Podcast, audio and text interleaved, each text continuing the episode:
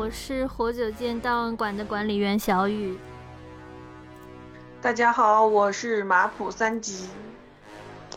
这次呢，我们想要讲一个主题，就是呃巨型的怪兽，主要是因为呢这段时间那个金刚和哥斯拉大战的上映，就让我们对怪兽又有了新的一轮的刺激。然后其实不，嗯，三级你有没有看？就是这个电影，我还没有看，啊，可是我很想看。哦，我看了，我看了一点点吧，因为因为我不是看全的，我是看的简介，就是说其实这个电影他说的是，呃，不只是金刚跟哥斯拉的大战，它其实是金刚跟哥斯拉战了之后，然后他们俩又合作跟那个。机械哥斯拉大战的故事哦，然后哎，之前的哥斯拉你看过了没有？之前的哪个？之前的哥斯拉，之前不是还有好多部好多部哥斯拉？对，看看，其实看过的主要都是电影，就是就是哥斯拉跟那个呃几个什么摩斯拉他们合作大战基多拉的那种，那个看了。然后再往前的就是比较美式的怪兽电影，就是还在那个大楼里面生蛋的那个，你看了没？没有。反正就是我们这个故事，其实啊，这个电影它的设定其实还涉及了，就是我们之前也聊过的地底世界，就是我们的地球地心其实是有另一个世界的，然后刚好就可以。我们那个这个地心世界的源头是什么？其实就是那个凡尔纳的地心世界开始，我们的地底世界这个呃设定才比较的完善，就是包括什么有海呀，有能量呀，有山呀，动植物呀，然后还有在这个地心世界里面的植物跟动物都要超过地球的表面的好几倍大。就是这个是从凡尔纳那个地心世界开始的，啊，可能可能跟这个设定有关系，所以就是，呃，金刚长这么大，因为因为在这个电影里面，金刚的故乡其实就是地心世界，就是嗯。嗯，所以就是金刚，而且这个时候的金刚还只是一个青少年，长到了一百多米，还只是青少年。还没有成年，对，还没有成年，更大，会更大。嗯，然后讲到这个呃怪兽宇宙这个这个这个电影，可能就我们可能就要讲一下，就是这几个怪兽在这个怪兽宇宙里面是什么角色。其实他们都是统称叫做泰坦巨兽。嗯，泰坦巨兽就是在这个故事。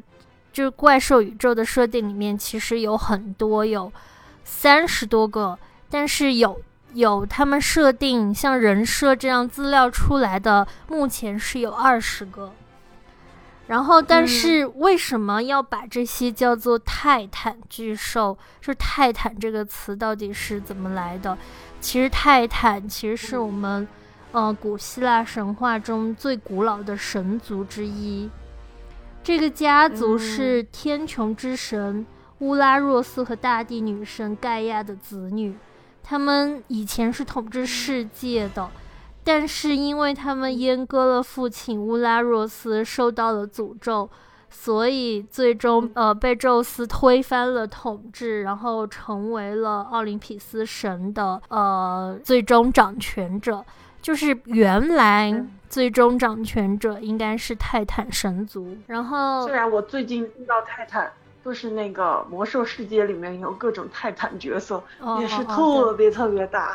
对对对，是的，魔兽也也是，反正现在这些你知道，欧洲的这些故事其实都要加一点希腊神话的元素进去。然后在在古希腊神话里面，其实泰坦神有十二位，就是嗯，就是当然就跟我们后来的，就是这个怪兽宇宙的泰坦怪兽其实是对不上的，只是说就是呃，我们其实泰坦神其实是有十二位的。那那我们现在先说一下这二十个泰坦神，就是有资料的这二十个是哪些？嗯，首先，泰坦巨兽，对，泰坦巨兽这二十个有哪些？嗯，首先在设定里面，第一个，呃，这个顺序跟能力没有关系，纯按顺序随便排的。第一个就是，呃，贝西摩斯，就是他，嗯。他就是被公这个形象被公开后，有很多人就说这个是泰坦猛犸象，因为他呃可以想象嘛，就是他的形象跟猛犸象很像，在设定里面，他的血缘跟那个古树懒是近亲，跟猛犸象没关系，只是皮毛很厚实，抗火力很强，但是看上去就很像猛犸象。然后，在这个怪兽宇宙里面，就是波士顿事件之后，贝西摩斯朝拜完哥斯拉，又回到了巴西，并且帮助了亚马逊雨林恢复。反正就是他是作为比较好的怪兽的这一方的，就是在设定里面。然后第二个呢，就是有一种好像。好像那个神奇宝贝啊，就是里面什么对什么妙蛙种子，哦，对对对，比如说它是带有恢复值的呃巨兽，对对是的，但是妙蛙种子也是进化后它才它才可以嘛，对不对？是呢是呢，嗯，是的。第二个呢？第二个就是叫做利维坦。就是在那个苏格兰的尼斯湖观测到的。嗯，它其实被大众所熟知的名字，就是它的设定其实就是尼斯湖水怪的一种。但是利维坦很像恐龙喽。对，很像恐龙，它的形象很像恐龙。然后利维坦在设定里面，它可以通过尼斯湖湖底的虫洞进出很多水域。哦，那就是它就是一个穿越，可以穿越各种就是水域距离，对于它来说这种，哦，对对，距离对于他来说就是没有任何障碍。嗯，也不是，因为他只能穿越水域，就是而且而且是尼斯湖湖底自带虫洞，并不是说它本身有这个功能。哦，嗯，对对，然后。当然，利维坦这三个字其实取出来也是有有缘由的，因为利维坦在那个圣经中是象征邪恶的一种海怪，嗯，然后有甲，然后有牙齿，然后还有带刺，就是这个是利维坦。因为目前的设定里面没有说利维坦是好是坏，只是说它呃长期以来就是形象就更像。嗯，尼斯湖水怪这样。三号巨兽呢，叫做提亚马特。嗯，它是在北美五十三号观测站观测到的。就是说，提亚马特这个名字呢，其实是根据古巴比伦的传说提亚马特来命名的。然后，提亚马特就是指龙。然后，古巴比伦人的两大创世神。也就是其中之一，也就是提亚马特，就是龙。然后通常它被称之为大蛇或者是恶龙。按照这个形象的话，它可能后期出来的形象就是蛇呀、恶龙呀这类的形象。嗯嗯，然后喷火，嗯，就喷火呀什么的。然后第四号泰坦巨兽就是斯库拉，斯库拉是沉睡在。油田的也是在美国，然后我们上上就是这个怪兽电影的上一部的话，呃，斯库拉就受到了基多拉的召唤苏醒，然后并向波士顿前进。他倒是不快，但是他他是像蜘蛛、章鱼、海螺的混合体。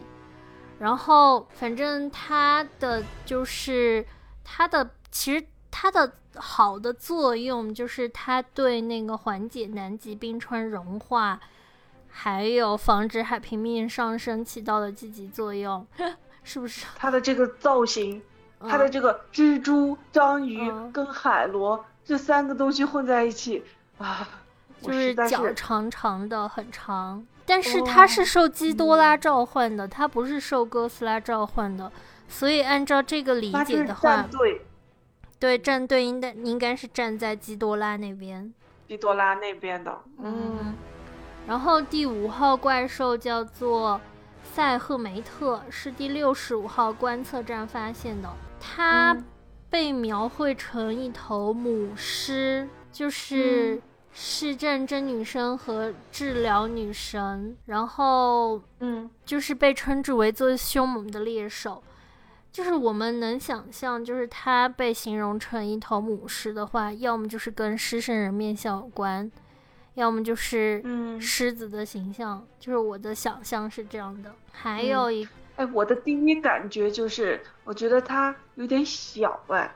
它的这个体型跟前面几个比起来，感觉都好小啊。对，是狮子跟前面几个怪物比起来，要小得多，是吧？不过它有可能是像狮身人面像那么大的。对，也有可能。但是泰坦巨兽按照设定来说应该都不小。然后第六号，第六号就是马氏萨拉这个怪兽，是六十七号观测站观测到的。就是它也是被基多拉召唤醒的巨兽之一，嗯，它具有伪装能力，可以隐藏在平原上，可以隐藏在石岩石里面。它背上有一个巨型的山峰，头上有弯曲的犄角，有一个尾巴。虽然缺乏攻击性武器，但是它的防御力非常的强。然后。它这个名字在圣经里面其实是代表长寿，可以天启的，嗯，所以就是，嗯，很那个帝王计划，就是帝王计划，就是这个怪兽宇宙里面的一个组织，他们是畅想可以将一部分人口迁移到他的背上来躲避这些灾害。嗯嗯，哎，这好像我们中国的以前的某一个神兽啊。也是是什么来着？不记得，就是也是背上就是，啊背上有一个岛，直接就是一个岛就在他的背上。其其实，但是他的形象就是整个像乌龟一样。嗯，对。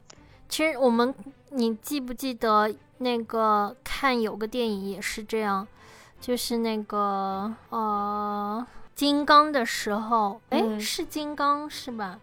我有点忘了，就是他们穿过了一些养殖的地方，然后就有些山龟，就是有一些动物，就是它就在龟背上，就是整个怪兽就是那个龟。哎，那个是什么电影？我突然一下忘了。好，先暂时先略过。那我们接着讲，就是第七号怪兽八岐大蛇。其实八岐大蛇是呃日本日本非常有名的，对。就在日本的这个描述里面，它是带来巨难的凶猛的巨蛇，有八头八尾，可怕的外貌。然后八岐其实我们在很多日本的这种呃怪兽里面其实都能看到。嗯，哎，我没有想到八岐大蛇竟然被它收编在了这个怪兽宇宙当中哎。嗯，我也没有想到，就是嗯，等一下还有还有像那个。呃，还有第八号，就是巴福灭，在摩洛哥观察到的。嗯，在基督教的传说中，巴福灭是一个人身羊头的恶魔，就是它几乎是所有恶魔的综合体，也被称之为第二原罪——嫉妒。据说，嗯，黑魔法可以把它少召唤出来。然后还有很多文艺作品，就是他会坐在女一堆裸女的旁边，就是会有这种。嗯。不过我觉得，一旦出现了羊头，特别是山羊头来说的话，在国外这个它像一个那种 logo 一样的，只要出现了这种山羊头，它就是代表着邪恶，就是代表着恶魔。恶魔。对。然后第九号。第九号就是摩克拉姆边贝，这个是在非洲观测到的，就是看起来它像剑龙，是一种栖息在刚果河流域沼泽中的巨大神秘生物，体型跟大象有点像，不过长长的脖子和尾巴，头像鳄鱼。那其实这个形容下来，就跟侏罗纪公园里面的剑龙就很像了。嗯，还是很像剑龙。对，然后第十号怪兽就是亚巴顿，它是在俄罗斯岩石群里面观测到的。就是它这个名字亚巴顿这个名字的由来是希伯来语，其实它的意思就是毁灭之地。被称之为，就是被被被描述，就是他描述出来，就是说它是有着一只蝗虫大军的恐怖怪兽，就是相当于它是很多密密麻麻的东西组合出来的感觉，是这种。嗯，一般蝗虫的话还是会带，就是会带来这种毁灭啊，对，它就是会把粮食啊全部都吃掉啊，它这个感觉也是一种很标志性的，嗯嗯嗯，恐怖怪物，对。然后第十一号巨兽提丰是在柬埔寨的摩哥窟，然后据描述是头上有一百条喷着闪电和火焰的龙，下半身是巨大的蛇，覆盖有羽毛并生有翅膀，它走过的地方能把一切毁灭。就是按照这种形容的话。其实是比较像那个神话里面的龙，就是有翅膀、有羽毛，会喷火，对不对？嗯嗯嗯，是的。可是这个头上有一百条喷着闪电的、喷着闪电和火焰的龙，这个也太多了。嗯，就是自带自带电影特效，闪电跟火焰那种感觉。然后十二号巨兽就叫做。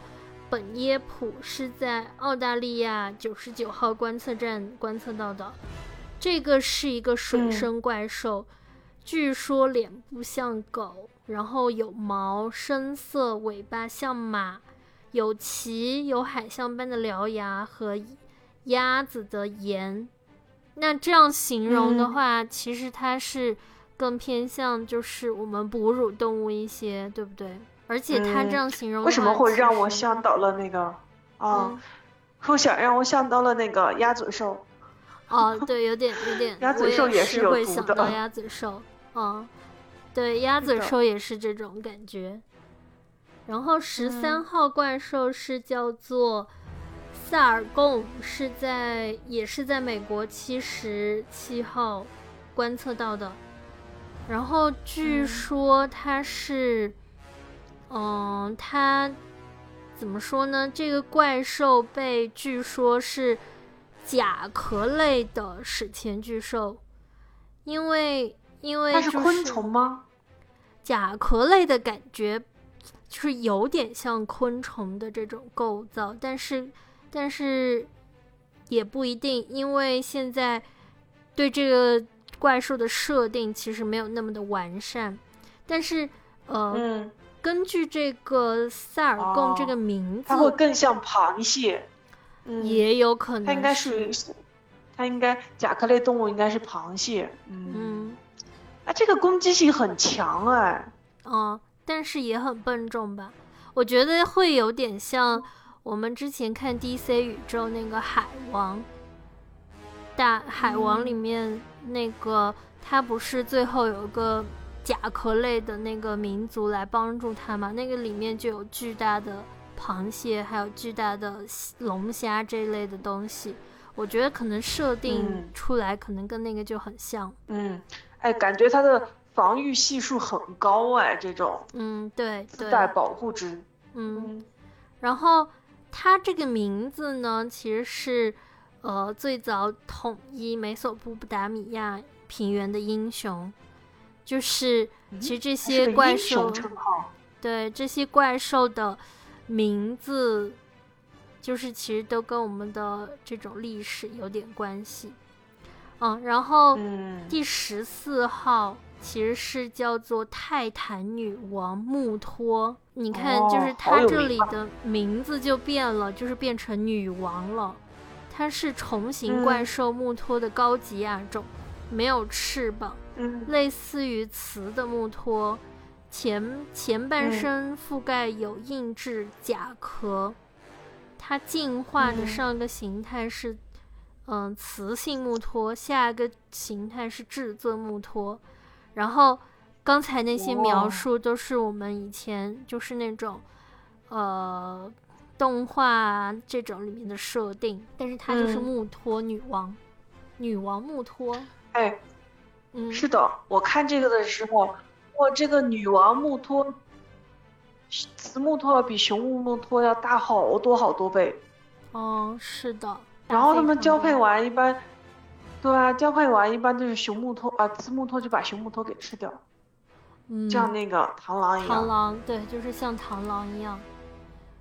嗯，还有十五号怪兽就叫做羽蛇神，是在印加马丘比丘的遗址上发现的。你知不知道马丘比丘？就是马丘比丘，其实好耳熟啊。它算是一个比较完整的，没有人，就是它是真实存在的。首先，马丘比丘是真实存在的。马丘比丘是一个建筑遗迹，然后它在非常高的山上，是反正很难发现，就是好多人过了很多年才发现了马丘比丘这个地方。嗯，好，马丘比丘先过。我们先形容一下这个，呃，羽蛇神的长相。它被描绘成为一条长满羽毛的巨蛇形象。然后，嗯，它被称之为可以带来雨季和丰收的怪兽。为什么感觉还蛮漂亮的？嗯，听上去蛮漂亮的。是这样，嗯，然后接下来十六号就被称之为天空之王的拉顿，他是在墨西哥五十六号观测站发现的，然后他，他其实非常的大，远古时期拉顿曾和哥斯拉还有摩斯拉一起封印基多拉。所以这样说的话，是一只非常强大的怪兽。然后，呃，它周身被岩浆覆盖，还可以完美的高速飞行技巧称霸天空。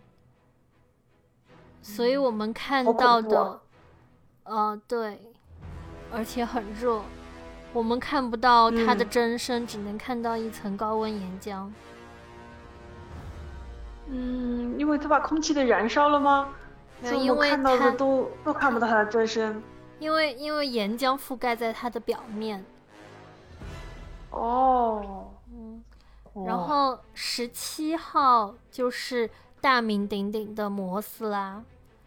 嗯，摩斯拉在我们云南六十一号雨林前哨站观测到的，它是一只可以多态进化的巨。巨型虫形巨兽是哥斯拉的忠实盟友，也被称之为怪兽女王，因为它是在这个里面是以女性的这种身份存在。然后，嗯，我你你记不记得小时候，就是除了现在这个怪兽电影，还有一个电影专门说过摩斯拉有多么的厉害。我不知道你看过没，就是那个时候，其实让我对蝴蝶种下了巨大的阴影，因为我本来就怕，然后摩斯拉就是这种飞蛾的形态，蝴蝶的形态，然后在那个电影里面，它也是，嗯，撒了粉粉就能治愈很多东西，但是本身我对那个粉粉又觉得很难受，所以更加加深了我对这个。的恐惧感。如果如果世界上真的有摩斯拉，你会会死，我会哭，然后把自己 关起来。地下生活是不是？啊，对，就是一点点大的影子都不能见。哦，不行不行，我我要找各种东，我现在就已经开始皮肤开始痒了，因为根本无法想象，就是那种哦难受。不过在哥斯拉的宇宙里面，他可是一个这个很正面的角色哦，对，非常正面。你还是你应该介绍一下他那个帮助哥斯拉成红莲状态的时候。对，他是他帮那个。嗯，他把他所有的力量覆盖在哥斯拉身上，这样哥斯拉就成为了红莲状态，这样的哥斯拉才打败了基多拉。然后现在摩斯拉牺牲后，又以虫卵的形态，又就是可能又要重新孵化一遍，可能就是这样。嗯，那它的生命还是挺顽强的呢。对，就是反正形态不是很友好。也说了嘛，它是可以多形态进化的，就是它可以从从啊不说了，就是好到这里说说了就难受。然后我们来说说基多拉，基多拉是来自宇宙的征服者，是准备目的是将地球变成自己适宜生存的行星，它能释放强大的电力。还有电荷，然后可以不断重生，因为不受地球生物语的这种规则的限制，所以它的能力是未知的，因为不知道它为能力到底有多少。当然，就是因因为那个二波士顿事件，这个东西已经被哥斯拉红莲哥斯拉烧成灰了。然后接下来就是我们。比较重头的两个，一个就是哥斯拉本身。哥斯拉本来就是它是在百慕大三角洲嗯观测出来的，然后是目前的怪兽之王，它可以号令绝大部分的远古巨兽。然后，但是就是它的对它它跟那个基多拉就是对立面了嘛。一个是来自宇宙，一个是我们地球的远古巨兽。那这两个巨兽形成对立面的话，就难免会打架。然后接下来就是呃，我们的金刚，我们的金刚进入这个怪兽宇宙呢，它是在太平洋骷髅岛三十三号观测站观测到的。其实。嗯，这它的设定是这样子的，就是二叠纪时期的时候，行星撞击从根本上改变了地表的环境，但骷髅岛是一个唯一例外的地方。骷髅岛的生态保持着原始的样子，和我们的地心世界是同一个样子。那所以灵长类的金刚在这里，它就能。呃，完全的按照地心世界的那种来成长，所以它的体型非常的巨大。它在骷髅岛上面是神明，也能够跟岛上的族人建立心灵沟通。嗯，反正就是哥斯拉的这呃这个跟这个金刚，其实他们的联系可能会非常多，包括那个这他们大战这个电影里面也。也说过，就是在那个地底世界，金刚的王座旁边有好几把斧头，然后这些斧头的那些上面的那个斧头那个东西都是哥斯拉的灵做的，就是可能他们他们都是屠杀哥，他们是不是在屠杀哥斯拉用来做武器？应该不是，应该是合作的关系，我觉得。嗯，我觉得应该是合作的关系。那就刚好说到金刚，其实金刚一开始的设定没有这么大，对吧？嗯，是的。啊，我来介绍一下金刚。目前以金刚命名的电影呢，其实只有三部，其他以金刚啊就是相关的电影其实有很多很多。哦，金刚呢，分别是二零零五年，我们大家其实都应该都看过的彼得·杰克逊的，啊，这部金刚就是特别特别的经典。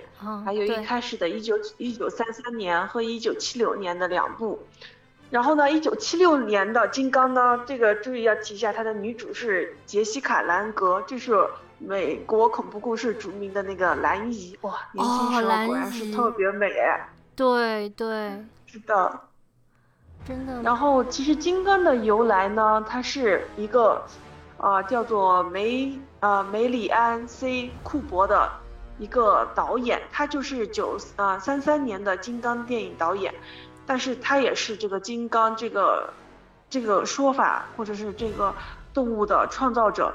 库珀呢，他对猩猩的热爱是源于他儿时读过一本名叫《去到非洲历险记》的故事书。按照书中的描述呢，大猩猩是被当地人称作为丛林之王，而且书中只听到了，只提到了猩猩的体型非常巨大，这给库珀留下了很深的印象。他后来做过很多巨型巨型猩猩大闹纽约市的梦。后来，一九二三年的时候。库珀在为电影《四根羽毛》前往非洲采风的时候，就遇到了一个狒狒家族。这次的非洲之旅唤醒了他对猩猩的迷恋。而在读了朋友的啊一本小说叫做《科科莫多龙蜥蜴》之后，库珀就想到，如果安排猩猩和科莫多科莫多龙大战，应该能拍出一部很震撼的电影。然后呢，他就连了解了一下这个故事。波登就告诉他自己曾经捕获过一只叫做科莫多龙，并且带回了纽约的动物园展览。但是呢，科莫多龙不适应环境，后面就死掉了。然后梅里安很喜欢这个故事，他于是他就构想了让大猩猩跟科莫多龙大战。然后大猩猩被捕获以后，被带到了纽约来展览，然后逃脱大闹大闹了纽约，造成了严重的损坏的故事。他甚至已经想好了。要让大猩猩去当当时世界上最高的摩天大楼去爬那个摩天大厦，嗯啊，然后从此呢，金刚这个形象就此就诞生了。哦，然后金刚它的由来呢，就是刚刚你介绍的，啊，它是在那个首先它的祖先是在地心世界里面，就是地球是空心的。然后呢，就像一个小行星被外面的大地球给包裹着，而所有的巨型生物都是生活在这个地心里面的。啊，然后这个就是你刚刚说的那个骷髅岛。骷髅岛之之所以那种突然出现在人类的面前，就是因为地壳的运动把地心的一部分给挤出了一个海面，这是一种说法。另外一种说法就是像你说的一样，就是啊，它那块正好是还保留在保留着以前的那种生活方式，嗯嗯嗯，然后所以他们这些远古巨兽还能在骷髅岛上生活，嗯，然后呢，但是骷髅岛上不是还有部分人类嘛，对，然后，但是骷髅岛上有很多很多的其他的像那种啊大蜥蜴呀，我最记得那个就是零五版的，有没有看过零五版的金刚？看过，看过。然后它不是一直和那种巨型恐龙打架，然后但是巨型恐龙的它的那个最大的呃就是怎么说，它的咬合力比较强，就是它的最大的武器就是它那张嘴，还有它的尾巴。但是呢，金刚是是属于那种善善于用手的一种灵长类动物，它不是会手撕手撕的那个恐龙。啊，是的。对啊，不是晚传晚传一直在说啊，金刚那个核酸检测哥斯拉。一直用那种捅哥斯拉的嘴，他就是善于用手哎。哦，是的。嗯，啊，金刚的他的祖先呢，就是被认为是著名的史前巨型猿类生物巨猿。成年的巨猿最长可以长到三米高，但实际上我感觉它现在已经，你看我们看那个呃骷髅岛的时候，它已经它已经很高了。但现在他跟金刚还打起来，他已经又长高了。金刚跟哥斯拉打起来，变成现在的设定是一百零一百零二米啦。对啊，他已经长到那么高了。你看，金刚呢，它是被归属于为叫做超灵长类金刚，所以它的金刚就是 King Kong，意为王者金刚。啊，所以呃，突然想到他还是为什么喜欢坐他的那个宝座啊？就是他要告诉你我是王，然后我自己的他不是还喜欢吹胸呃那种捶胸部，这不是那个猩猩的一个很典型的一个动作，就是感觉像世界在喧闹哦，世界是我的，对对，是吧？对，然后就是金刚呢，它的许多特质也是就是嗯，它保留了一些很多是灵长类动物的，它是懂得使用工具，它还会制造工具。他制造的有个工具就是你说的那个，那个 有可能他是用，对，有可能他是用哥斯拉的某一个部位来做的。做的武器，对，说哥斯拉当他抬起那个武器的时候，他就心情就变得更不好了，觉得哦，是用我的同类来做武器，还来打我，还来对我核酸检测，真是的。然后来介绍一下金刚的地下世界，就是那个地心世界。他据说在电影里面是，就是他在在他的怪物宇宙里面是。啊，地下世界呢是会发现金刚的祖先，就是他做了很多的这种特殊的斧头，然后呢也是很有很多核能充电的能力。他们居住的场场所就是一个丰富的核能山洞，就是他跟哥斯拉一样，但是可能是跟核能有很大的关系，是不是吃又是吃核能的？哦，很很然后在山洞的门口。是的，在山洞的门口呢，有一个非常完整的大门，还采用的是推开的形式进入。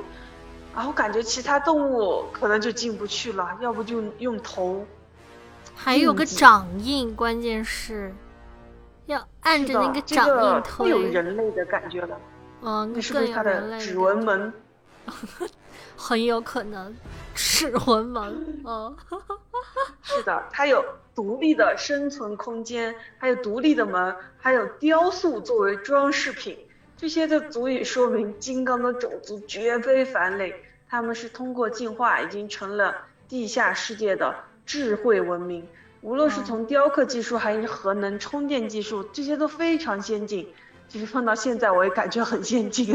我也是觉得，你说核能这个东西，因为本来一开始的设定只是说遭遇核变变成的怪兽嘛，现在变成这些怪兽的能力来源都是核能。哎，这个有一点点感觉，有一点点讽刺，因为哥斯拉的起源不就是就是核能辐射，然后让蜥巨蜥蜴变成。但是其实这个本来就是属于，比如说，就是因为那个日本在广岛啊，不是美国在日本广岛不是投下，对，投了个原子弹，投下了那核弹。嗯，对啊，那个时期不是有很多的，无论是文学，然后我们知道那种漫画，好多角色不是都受这个影响。对啊，嗯，然后不知道为什么这个还现在才变成了是核能。哦，变变成了就是靠核能。来来来，成为就是来力量支援的这种。是的，然后呢，金刚呢，呃，他的力量是非常惊人的。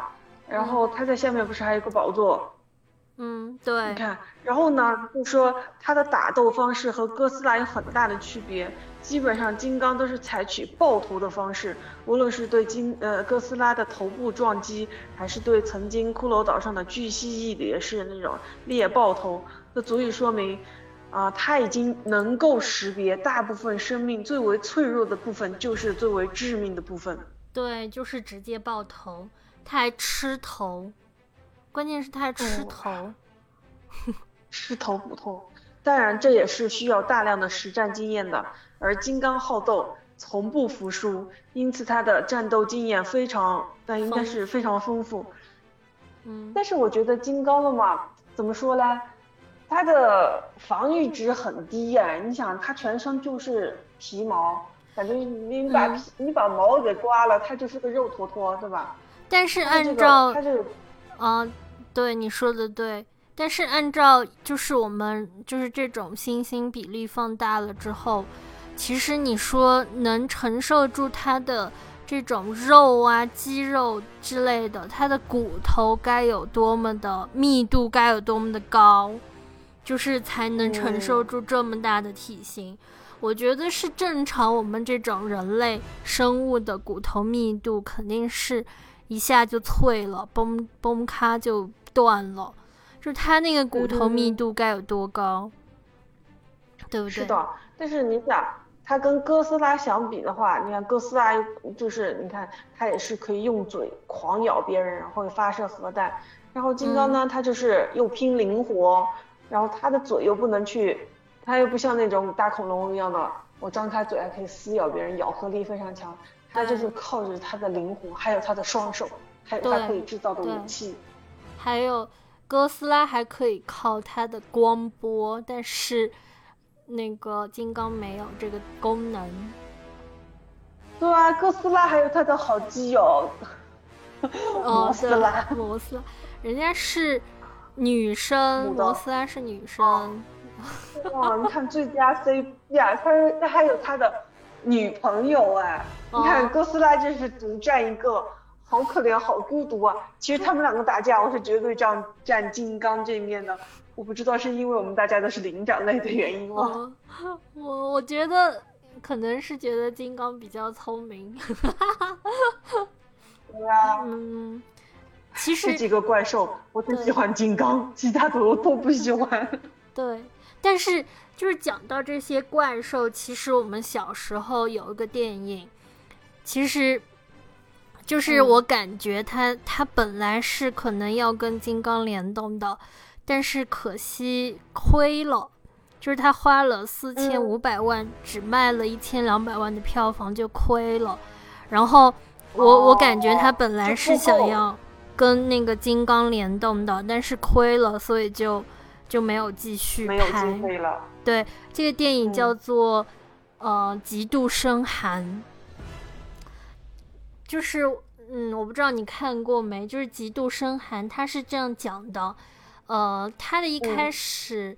是一个非常漂亮的超豪华游轮，比泰坦尼克号还大的那种，在海上航行，航行着航行着，就是因为有人想要去劫这个这个船上的，就是像海盗一样打劫了嘛，然后就把这个船的无线电讯号呀那些就全部断了，然后这个船就。呃，开的地方就比较漫无目的，他就是开进了比较奇怪的水域。开进这个水域之后呢，就开始发生了船上面的死亡事件，就是船的通风管道里面会有很多那种触手伸出去，然后去把人就直接吃掉，触手就带着嘴的那种怪兽，然后给我留下最。对马桶最可怕的阴影的就是这部电影，就是有个女的，她坐在马桶上面，然后就直接被那个触手吸走了。然后这个真的是让我觉得马桶很可怕的一个阴影。然后这个电影呢，就是，然后就开始说这个怪兽就把这个船上的人全部吃光光，全部杀了之后，海盗们以为这个船上没有什么，嗯，就是。就停在那里空了，然后就想要上去打劫，然后谁知道上去之后才发现，就是这个船里面都被怪兽吃了，然后他们就想方设法逃走，然后逃走的过程就呃用那个游轮变成了炸弹，就把这艘船炸了，然后刚好那个怪兽是包裹着这个船的，它的形态其实就是。那种章鱼的形态，对，章鱼的形态，它除了自己本身的大嘴之外，它的每个触手都带着一个嘴，然后就是它就靠这些嘴来吃人，然后，嗯，然后就是故事就是他们用小船撞那个大船，然后把这个船炸毁了之后，然后那个章鱼就跟着这个大船就一起被炸炸死了。就是这个这个怪兽的，其实能力跟智商就是都比不上金刚，还有还有就是哥斯拉。但是这个电影很有意思的就是，这几个人就是把这个船撞撞飞了之后，开着小游艇到了一个岛上，他们本来以为自己安全了。他们本来以为自己安全了，但是突然听到了非常巨大的吼声，然后有一片一片一片的树林倒了，然后还有那种各种鸟、各种翼龙都飞出来，然后很多人就觉得他们是到了骷髅岛上，因为他听到了那个巨大的吼声，就是，嗯，他其实应该是为第二部埋下伏笔。只是说票房不理想，这个伏笔没办法延伸。如果延伸的话，我觉得要么就是延伸到金刚，要么就是延伸到侏罗纪公园。我觉得很有可能。你一说这个的话，我就想起他的形象是不是很像章鱼，很像乌贼？其实你知道那个大王乌贼也是特别特别的大，据说它是什么体长二十米，然后体重两到三吨。然后你觉得它和它和抹香鲸打斗的话，是谁能赢呢？是它，因为不是说在在这种，哦，也不一定，因为有在抹香鲸里体内发现过这种章鱼的嘴，也有在这种章鱼的体内发现过抹香鲸的尸体，就不一定。嗯，哎，是的，他据记载，有的人是目睹了他们两个打架。就看到了那个大王乌贼用它粗壮的触手跟吸盘就死死的缠住抹香鲸，然后抹香鲸呢使出全身的力气，然后咬住了大王乌贼的尾部，然后他们两个不停的翻滚，然后就沉入水底。然后呢，有的人就说是抹香鲸赢了，但有的人也说是大王乌贼赢了，他是用触手，比如说什么钳住了啊鲸鱼的鼻孔啊，使大鲸那个那个窒息而死。不过我觉得是你说的这种。嗯，就是他们两个体型差不多大，就是战斗力应该是差不多高。对，因为确实是在有的鲸鱼的体内，因为这个章鱼它的嘴不是像一个小鹦鹉一样吗？像鹦鹉嘴一样，在有的章在有的鲸的体内发现了很多这种消化不掉的嘴。嗯，然后也在吃了好几个呢呀。对，吃了好多。但是也在就是这种大章鱼的这种体内发现过抹香鲸的残骸，所以就是他们应该是互相的。而且哦，对了，刚好说到这里，就是按照骷髅岛的设定，就是金刚骷髅岛的设定，就是他们那一片有可能保存了生态原有的环境，对不对？那他们那一片岛周围的海也有可能保存了这种环境，所以那片海才会有这种大章鱼的出现，对不对？很有可能。就是如果如果极度深寒可以延续的话，我觉得它能联动上金刚，我觉得真的会很有意思。嗯，只要预算够的话，我觉得它这个很值得一拍哎。嗯，对，因为哥斯拉的这个泰坦怪兽宇宙也是后来才联动金刚的呀，一开始它也没有联动金刚呀。那八岐大蛇的算在里面，我也是 略有点诧异。对，八岐大蛇都能算的话，那我们这些。那咱们中国都有好多什么鲲呐，是吧？对，龙之九子不能算上了吗？对，中国的巨型怪兽才多嘞，真的是。是啊，而且我们的还有，他们的都是那种物理攻击，我们的是法术法术攻击。对对，北冥有鱼，其名为鲲。嗯。